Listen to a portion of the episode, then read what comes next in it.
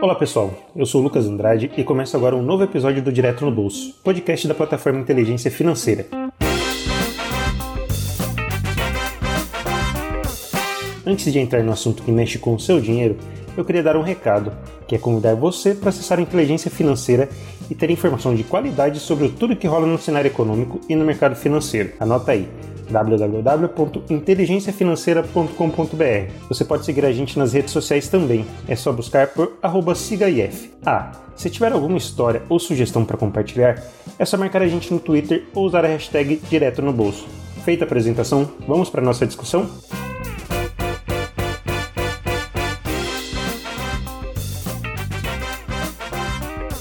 O ano de 2022 promete mais uma vez ser desafiador. As projeções do mercado indicam que teremos uma economia fraca, a inflação ainda alta pelos próximos meses e os juros cada vez mais caros. Além disso, teremos eleições, o que coloca uma pitada extra de turbulência no cenário. Eu conversei com dois especialistas para saber os principais riscos reais para o seu bolso em 2022. Eles falaram também sobre como proteger bem as finanças e identificar as oportunidades para aplicar o dinheiro guardado. Eu começo com a economista Patrícia Palomo, gestora de recursos e conselheira da Planejar, Associação de Planejamento Financeiro. A Patrícia aponta os principais fatores que podem influenciar no encarecimento dos preços em 2022. Um dos potenciais vilões para a inflação em 2022 é a nossa estrutura de repasses de preços internos. Muitos preços de serviços como telefonia, serviços escolares, aluguéis, dentre tantos outros, são corrigidos pela inflação do período anterior, o que faz com que a gente carregue parte da inflação passada para o futuro, repassando parte desse ajuste para os preços atuais. Além disso, outros vilões potenciais são os preços internacionais, principalmente dos componentes relacionados à energia, como o petróleo e o gás, que podem encarecer o preço desses bens por aqui também, e aí impacta a dinâmica da nossa inflação. Outro aspecto que a gente precisa estar atento é com a dinâmica do nosso câmbio, tá? Da nossa taxa de câmbio, que é um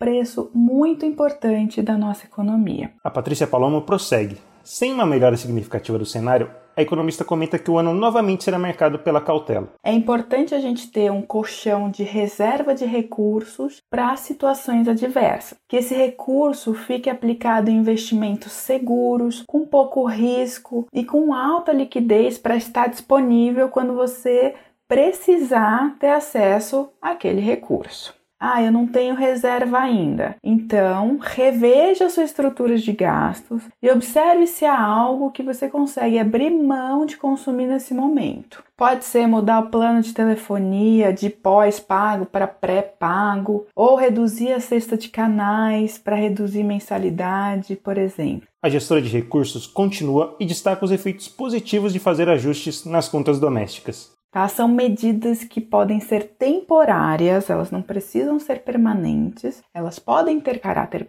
temporários, mas que elas nos permitam juntar algum recurso para compor essa reserva e ficarmos mais tranquilos caso aconteça alguma coisa. Muitas famílias se desequilibram quando precisam ter acesso a recurso de forma rápida. Se não possuem a reserva estabelecida para isso, elas acabam recorrendo a linhas de crédito mais rápidas, como o cheque especial ou o cartão de crédito. E aí a espiral do endividamento começa. E se não for corrigida logo, ela pode virar uma situação de super endividamento com a perda do controle financeiro. Além de readequar o orçamento, uma outra dica é avaliar bem antes de fazer uma compra, para não desperdiçar dinheiro. Quem fala sobre isso é o Ivens Gasparotto, head de consultoria na Suno Research. Acho que o principal ponto é, se você está numa condição financeira boa, graças a Deus, mesmo nesse período tão desafiador, é realmente pensar em quais são os bens que você precisa comprar, né, que são vitais ali, ou até aqueles que vão te gerar mais renda, né, vão te de repente economizar tempo para ir para o trabalho, você consegue gerar mais renda, coisa do tipo. Tratar ativo como ativo e passivo como passivo. Carro, a gente sabe que é um grande passivo, as pessoas têm muito esse sonho. Então, assim, eu acho que o grande desperdício, ele nem tá tanto nesses gastos como vai sair para uma festa, para um restaurante, mas sim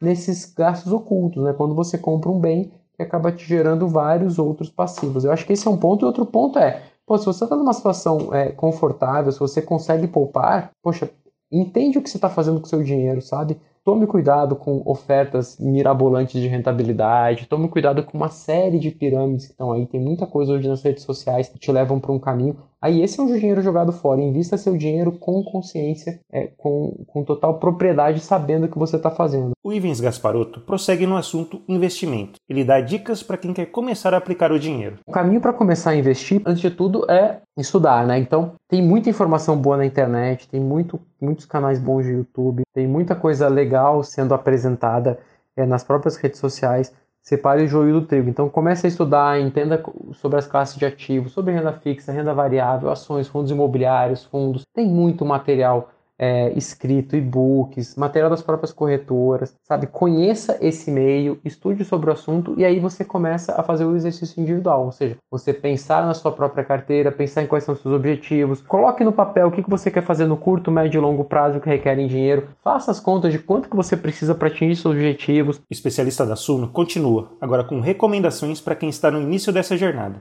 Para quem já investe, eu acho que também vale esse exercício de botar no papel o que você quer fazer, olhar se sua carteira está adequada para os seus objetivos, ponderar bem as questões de liquidez, né? Então, se você tem liquidez suficiente, se a sua reserva de emergência está separada do seu patrimônio total. E aí, acompanhar esse mercado, ter muita paciência. Deve ser um ano bastante volátil. Normalmente, anos eleitorais têm muita volatilidade, sobe e desce nas bolsas, nos, nos ativos de renda fixa mais longos. Então, a gente acaba vendo o mercado oscilando bastante, diversos títulos, não só ações, é, e isso traz muita oportunidade para quem é paciente. O mercado em queda é muito bom para quem pensa no longo prazo, porque você está pagando mais barato é, pelos investimentos. Para fechar, eu volto com a Patrícia Palomo. A economista reforça que definir objetivos pode facilitar na hora de escolher os investimentos. Ela usa o atual cenário econômico para esclarecer melhor.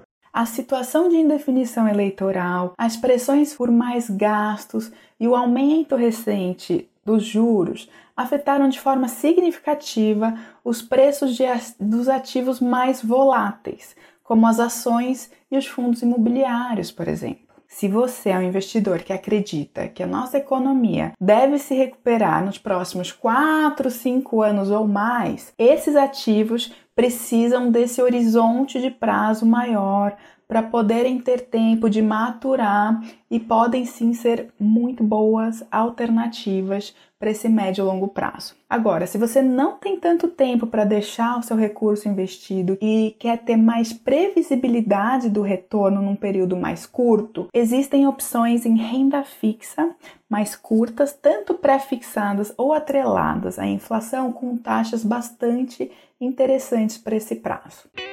É isso. Espero que as explicações e recomendações da economista Patrícia Palomo e do Ivens Gasparotto, da Suno, tenham te ajudado. Se você precisar de mais dicas de economia e finanças, eu reforço o convite para você acessar www.inteligenciafinanceira.com.br. O podcast Direto no Bolso tem reportagem e roteiro feitos por mim, Lucas Andrade. A produção executiva é do Paulo Castro, com edição e finalização do Vinícius Andrade e a coordenação da Marcela Sevilha. Eu fico por aqui. Obrigado pela atenção e até o próximo episódio.